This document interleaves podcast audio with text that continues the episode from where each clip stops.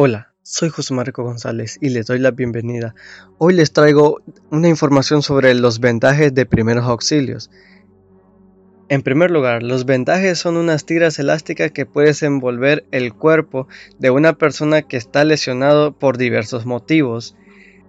Se cubre desde lesiones cutáneas, o sea, lesiones de la piel, y se inmoviliza las lesiones osteoarticulares, o sea, las articulaciones. Estas tienen su importancia en evitar que se mueva la parte afectada, evitando causar mayores daños a la víctima. Ahora los objetivos. Mitigar el dolor. Promover el bienestar físico. Conservar la buena posición corporal. Asegurar que la venda cumpla su objetivo de sostener e inmovilizar. Proteger las prominencias óseas. Impedir la éstasis venosa. Ahora los tipos de vendaje. Vendaje blando. Usado para contener el material de una cura o apósito. Vendaje compresivo. Utilizado para ejercer una compresión progresiva a nivel de una extremidad, de la parte distal a la proximal, con el fin de favorecer el retorno venoso. Vendaje rígido. Sirve para inmovilizar completamente la parte afectada. Vendaje suspensorio. Es un sostenedor del el escroto o la mama. Vendaje funcional. Esta es una técnica especial de vendaje que permite mantener cierta funcionalidad de la zona lesionada, sin perjuicio de la misma, o sea, aún mantiene cierta movilidad. El vendaje funcional es una especie de traje o medida. Vendaje y sus aplicaciones. Limitar el movimiento afectado. Fijar apósitos. Fijar férulas Facilitar sostén alguna parte del cuerpo. Comprimir una parte del cuerpo. Principales formas de aplicación de la venda enrollada. Vendaje circular. Se realiza envolviendo un segmento de manera de anillo. Su método es de 2 a 3 vueltas circulares, teniendo en cuenta que cada vuelta cubra la anterior. Vendaje en espiral. Se emplea una venda elástica o semielástica porque se puede adaptar a la zona que se va a vendar. Su método. Selecciona el tamaño adecuado. Inicia el vendaje desde la parte más distal en dirección a la circulación venosa. Coloque la punta de la venda en forma oblicua en relación con el eje longitudinal del miembro y dé una vuelta. Doble la parte saliente de la punta sobre la venda y dé otra vuelta sobre ella para sujetar la punta doblada. Vendaje en 8.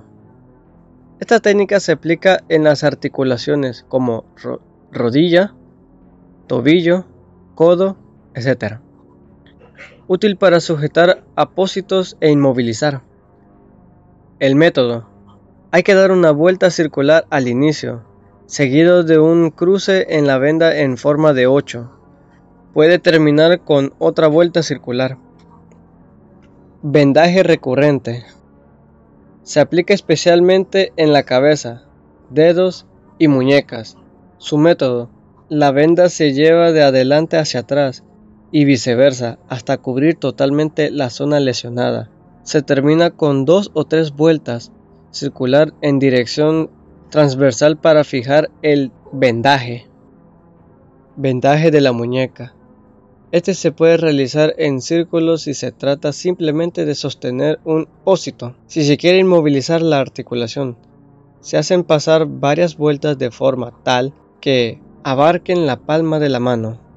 Vendaje de la mano.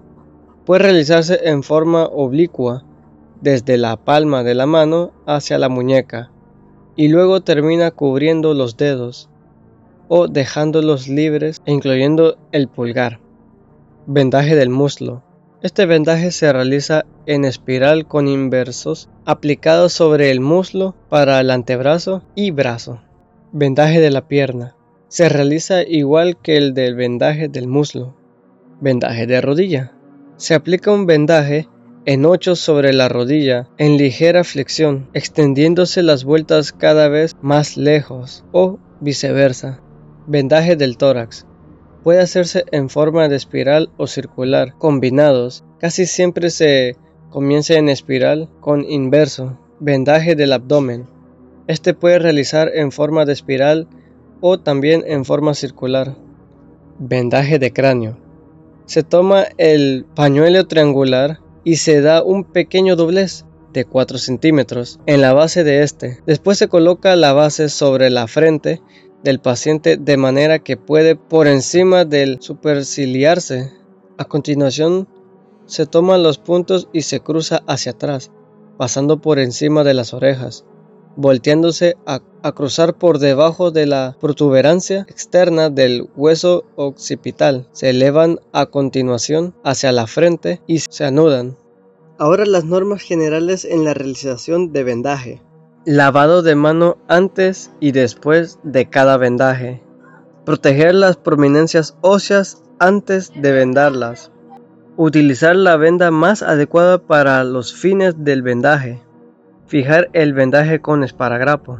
Iniciar el vendaje sosteniendo el rollo de la venda con una mano y el extremo inicial con la otra. Bien, las conducciones que debe reunir un buen vendaje son no debe producir dolor, debe quedar firme, no debe ser muy voluminoso, no debe de ser colocado sobre la piel lesionada. Los miembros deben vendarse comenzando desde la extremidad hacia la raíz para no dificultar la circulación de sangre. Si el vendaje es de una extremidad, si fuera posible, debe dejarse los dedos, cubriéndolos para así comprobar excesiva presión. En conclusión, con este conocimiento podrás realizar o podremos nosotros realizar un correcto uso del vendaje para inmovilizar una futura lesión que nadie desearía. Te ha hablado Marcos y les desea buenas noches.